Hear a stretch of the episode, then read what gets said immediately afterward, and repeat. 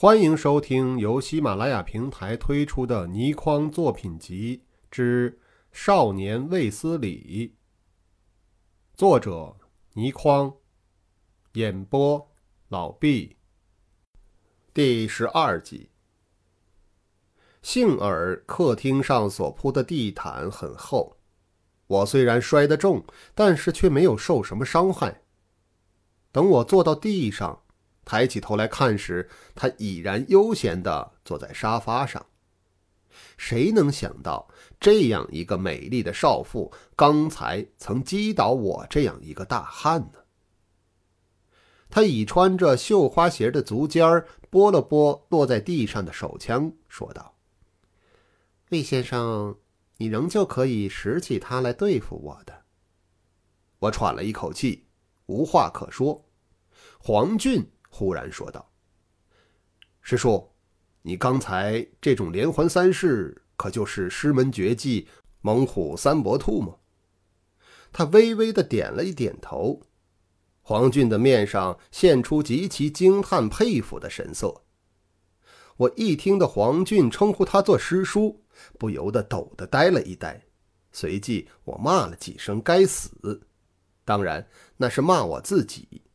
为什么知道了他的名字叫黎明梅之后，竟会一点儿也不做预防？因为黎明梅的名字有个时期是个大大响亮过的，过去我也敬仰他。黎明梅这个名字，我在一看到的时候就感到有点熟悉，但是我竟会想不起。那个黎明梅，就是十多年前曾经名驰大江南北，令得武林中人不论黑白两道皆为之失色，武功造诣之高，犹在北太极掌门人之上的北太极门长辈之中最年轻的一人。那时他正是十九二十的年纪，方宗到处无所匹敌。我知道他到过上海。那时我正在南阳，特地赶到上海想会他一面，但是他在上海惩戒了上海黑社会七十二党的党魁，从数百人的包围之中从容脱出之后，已然不知所终。这件事我一直以为憾事，当时我年纪正轻，是颇想向他领教一番的，结果我很庆幸。未曾与他交手，但是我也很遗憾，因为黎明梅这个人像是忽然消失了一样，怎么样也找不到他的下落了。想不到事隔十三年，我竟然和他见面，而且是在这样一个场合之下。我定了定神，也不急于站起来，说道：“李小姐，你赢了。”黎明眉面上仍然带着淡淡的微笑，说道：“不算什么，魏先生，你刚才向我出其不意的那一抓，是扬州封盖金二的嫡传功夫，方今世上只怕只有你一个人会这手功夫了。我虽然败在他的手中，而且败得如此狼狈，但是听了他的话，我也不禁有点自傲起来，说道。”李小姐果然好见识。黎明梅一笑：“我的师侄有几句话要和你说，你和他单独的谈一谈吧。”他一面说着，一面略伸了伸懒腰，向楼上走去。那柄手枪仍然留在地毯上。我心中忽然闪过一个念头：如果我突然扑了过去，射枪在手，向他背后发枪。但是我只是想了一下，并没有想这样做。黄俊已然走了进来，低声说道：“魏先生，咱们到花园去吧。”我站起了身，心中一直在想：何以十三年前侠名远播的黎明梅，竟然会为死神服务呢？黄俊又何以来到此地？看了看手表，已经将近七点钟了。我实在没有再多的时间和黄俊商谈。呃，黄先生，如果没有什么要紧的事，我想告辞了。当然有。如今只有我一个人知道，也是只有我一个人知道那幅地图。时局是交给你了。我抖的吃了一惊，定睛望着他。让我们到花园去，好不好？魏先生，你应该相信我。他的面色极其诚恳。我考虑了，并没有多久，便跟着他来到了花园中。我们站在草地的中心，从二楼的一个长窗中，我可以看到黎明梅正在踱来踱去。黄先生，你刚才说只有一个人知道，那是什么意思？我抢先发问。那表示我和他们并不是一伙儿，和你所想的完全不同。你想我的枪法当真那么坏吗？他和我缓缓地走了几步，然后附耳在我耳边低声回答。我知道他是指刚才打中了水晶吊灯的那件事而言，就问道：“如今你想怎么样？”那地图。他的声音虽低。但是语意却非常坚决，在什么地方？你快交给我吧。我刚才并没有否认，已然等于是默认，但是我仍然问道：“你怎么知道那幅地图在我的手上？”